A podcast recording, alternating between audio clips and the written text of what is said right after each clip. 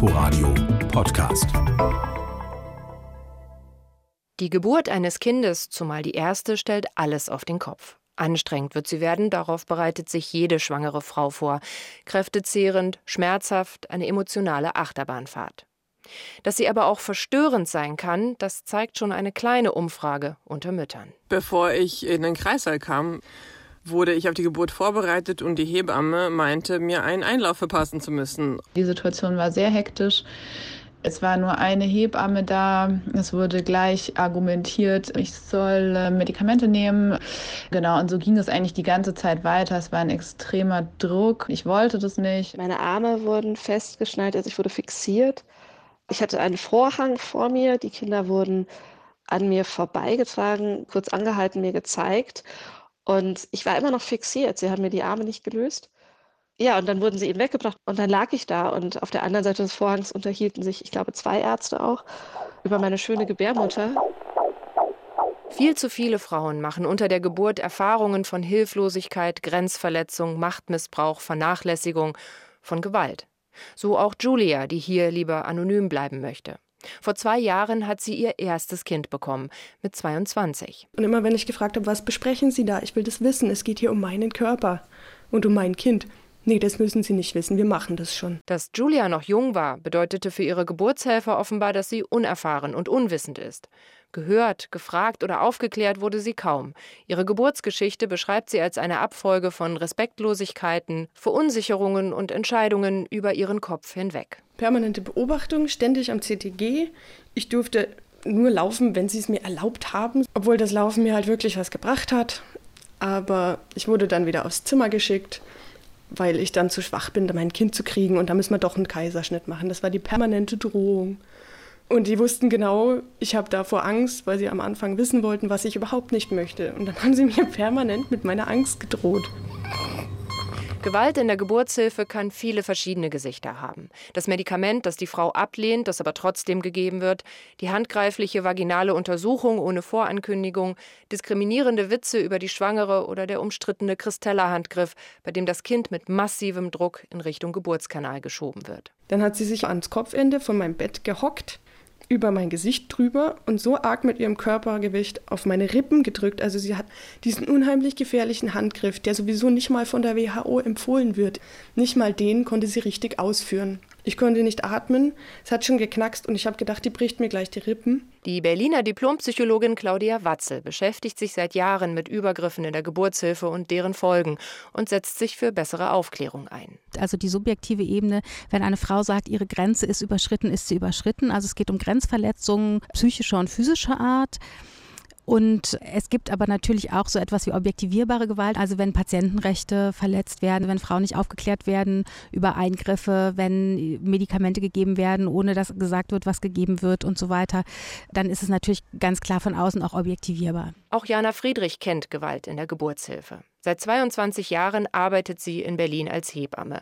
Zunächst in der Klinik, nun seit einigen Jahren selbstständig. Nebenbei betreibt sie den Hebammenblog und hat nach ihrer Ausbildung gerade auch noch einmal studiert Hebammenwissenschaft. Neben der physischen und psychischen Gewalt gegen gebärende Frauen kennt sie auch noch andere Formen. Unterversorgung, dass Schwangere ohne Betreuung bleiben.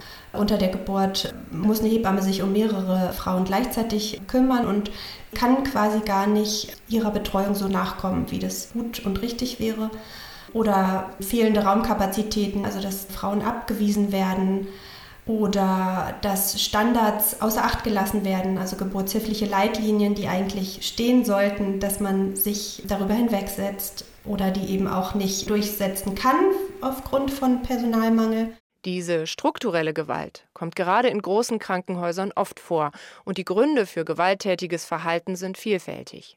Geburten ohne PDA, also Rückenmarksbetäubung, ohne Kaiserschnitt oder Medikamente dauern lange und bringen wenig Geld.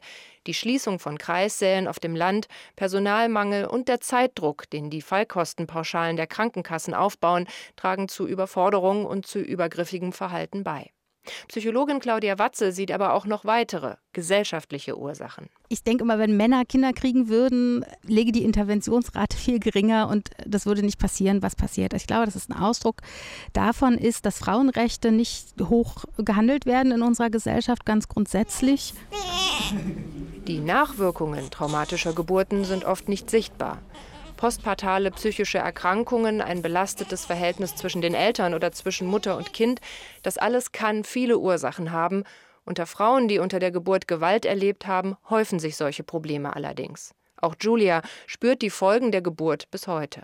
Geburt ist so ein wichtiges Thema, aber es wird einfach von, von Ärzten kaputt gemacht. Es wird den Frauen madig gemacht. Also ich habe panische Angst, dass ich jemals wieder schwanger werde, weil ich das nicht nochmal machen will ich wollte schon immer kein Einzelkind, ehrlich gesagt. Aber wenn ich mir vorstelle, dass das nochmal so ist, es gibt die Möglichkeit und das hält mich einfach vollkommen davon ab, muss ich sagen. Jana Friedrich hofft auf Verbesserungen. Aus eigener Erfahrung kann sie die Hebammenausbildung von vor 20 Jahren mit dem Studium von heute vergleichen und sieht Fortschritte. Da gab es dann immer irgendwie noch so Sprüche, du bist eine gute Hebamme, wenn du in einem Dienst eine Frau aufnimmst, entbindest und verlegst. Also, dass man sozusagen gut ist, wenn man möglichst schnell macht, ja. Und es wurde überhaupt nicht irgendwie gesagt, äh, du bist irgendwie eine gute Hebamme, wenn du irgendwie den Frauen ermöglicht, eine tolle Geburt zu haben oder so, ja. Also sowas, das war damals irgendwie noch nicht so äh, im Kopf und das hat sich schon sehr verändert. Die sterile Umgebung früherer Geburtskliniken ist heute oft einer eher gemütlichen Kuschelatmosphäre gewichen. Auch in der Ausbildung, so meint Jana Friedrich, stehe mehr die Frau im Zentrum. Zumindest in der Theorie soll keine Entscheidung ohne sie getroffen werden. Doch es wären weitere Schritte nötig. Kommunikation müsste ein großes Thema sein, Patientenrechte.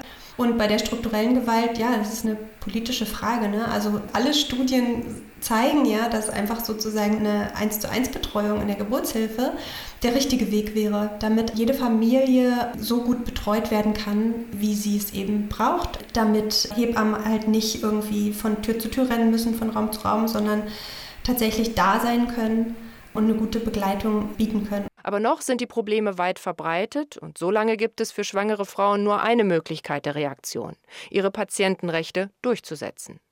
Beim Geburtsvorbereitungskurs unterrichtet Jana Friedrich werdende Eltern deshalb nicht nur in Atem, sondern auch in Fragetechniken. Da gibt es so ein Tool, das nennt sich BRAIN für so informierte Entscheidungsfindung und ist so ein Akronym für Benefits, Risiken, Alternativen, Intuition und Nichtstun.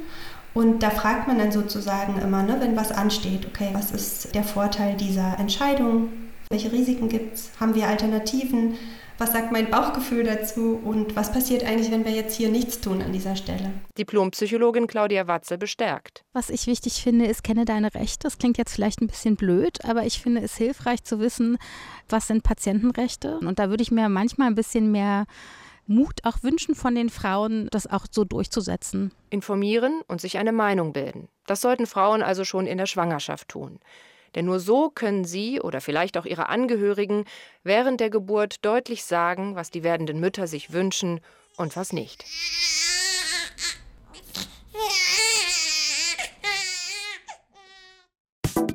Inforadio Podcast.